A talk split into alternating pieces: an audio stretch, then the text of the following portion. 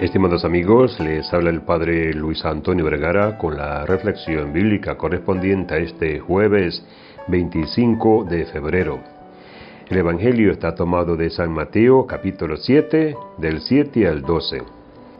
Este Evangelio nos habla específicamente de la oración y, parafraseando a Santa Teresa, decía que el amante en todas partes ama y hay que empezar diciendo que el orante en todas partes ora.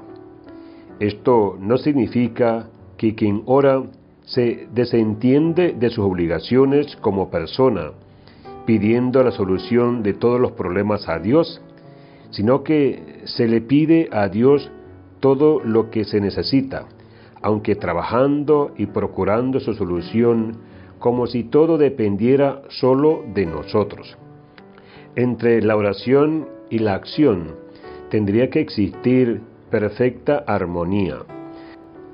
Tener espacios para orar, como Jesús, cuando se retiraba a la montaña o algún sitio solitario para ponerse en contacto con su Padre.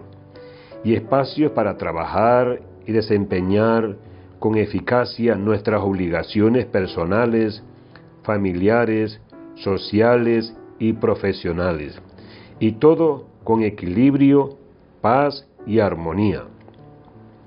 El Evangelio de San Lucas nos dice, cuando ustedes oren, digan Padre.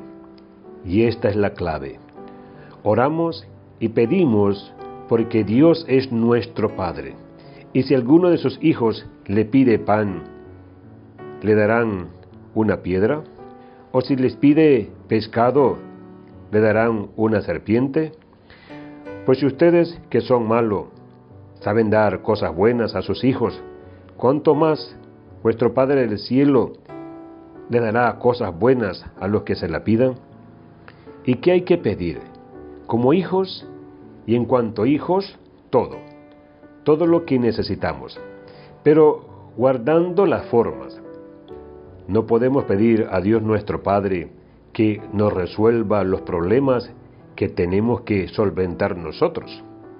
No podemos intentar seducir a Dios por más padre que sea para que cambie sus planes y nos conceda nuestros deseos. Es todo lo contrario. Oramos y pedimos cambiar nosotros para que nos conceda sus deseos, los suyos, como Él nos enseñó. Pedimos que se haga su voluntad, no la nuestra, sabedores que en esa voluntad suya está todo lo mejor para nosotros. Le pedimos a Él, no pedimos cosas, y al llamarle Padre nuestro, no mío, implícitamente pedimos por nosotros y por todos nuestros hermanos. Las palabras del Señor hoy no pueden ser más rotundas. Pidan, busquen, llamen, y se les dará, encontrarán, y se les abrirá. Y esto porque Dios es el mejor Padre que cualquier otro. De ahí su promesa de darnos, si le pedimos con sinceridad, cosas buenas y el Espíritu Santo.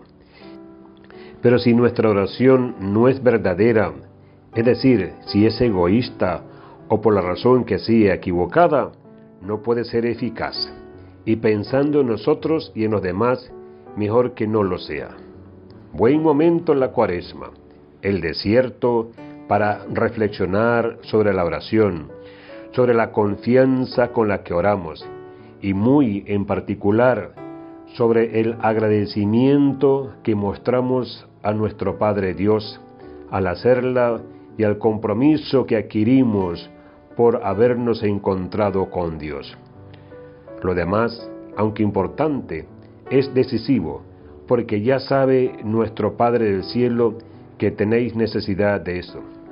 Lo demás, aunque importante, no es decisivo, porque ya nuestro Padre del Cielo sabe lo que necesitamos.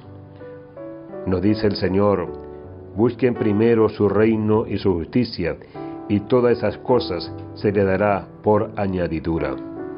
Que Dios les bendiga a todos.